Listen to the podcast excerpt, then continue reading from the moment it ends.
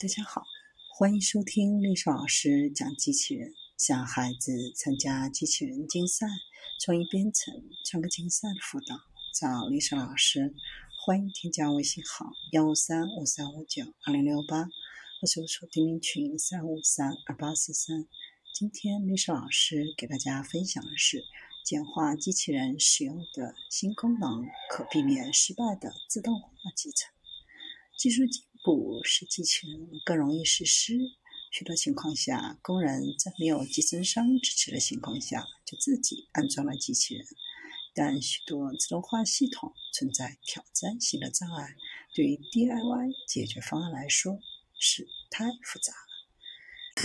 成功的 DIY 应用程序与需要集成器的应用程序之间的区别，并不总是很清楚。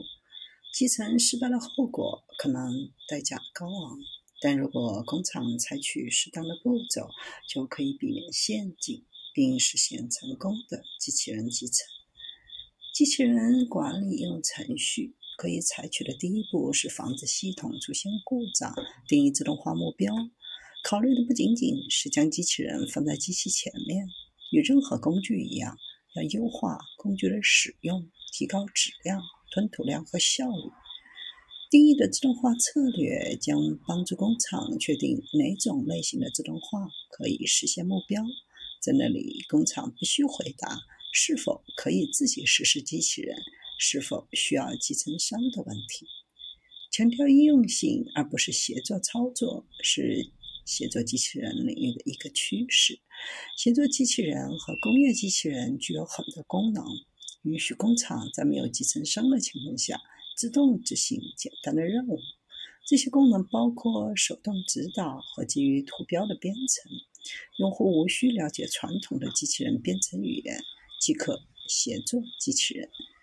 这是基于图片的编程，所以一切都是图片，所以很难搞砸。即使搞砸了，也可以抓住机器人，把它放在任何想要的地方，它就会记住那条路。机插即用家具，家具是自动化系统的一个重要方面，因应用而异，并不总是包含在机器人当中。各架单元的便携式系统，许多公司都开发了易于部署的系统，其中包括各架单元。工业机器人还在其中拾取配件并放置成品。这些便携可装载系统的想法正变得非常的流行。协作机器人支持通过手动引导或基于图标的编程，以及第三方的机插即用家具系统进行编程。这些功能都可以让工厂在短短三十分钟之内自动执行简单的任务。尽管这些功能使机器人更易于使用，但工厂应警惕不当的集成。不能正常工作的自动化系统会降低产量、零件的质量。导致时间和金钱的浪费。就像我们所说，不知道我们不知道什么，直到体验过。有许多指标表明系统没有正确集成，有时机器人无法拾取零件，或者掉落零件，或者吞吐量下降。这并不总是像机器人掉落零件那样明显。有时系统正在工作，但就是效率不高。效率是部署自动化的关键驱动因素之一。机器人的集成商可以帮助提高效率，因为他们了解所有的系统，包括模拟软件。更复杂的自动化应用包括传送带、另一传感器、视觉系统等附件的自动化应用，可能就需要集成商的帮助。工厂是否需要集成商，还取决于应用程序的复杂性。对于 DIY 应用程序来说，复杂到什么程度才需要帮助呢？可能需要一个简单的经验法则：当问到“我可以吗？可以添加视力吗？可以添加力感应吗？可以从传送带上取货吗？可以把机器人放在这里吗？可以管理多台机器吗？”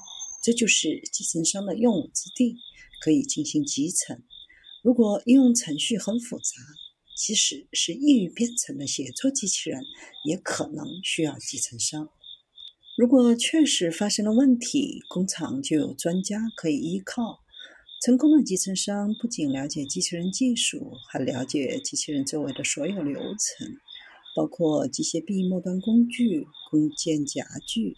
机床、摄像头、力传感器等附件，这些设备增加了复杂性，并引入潜在的问题。每一个额外的机械设备都可能成为故障点，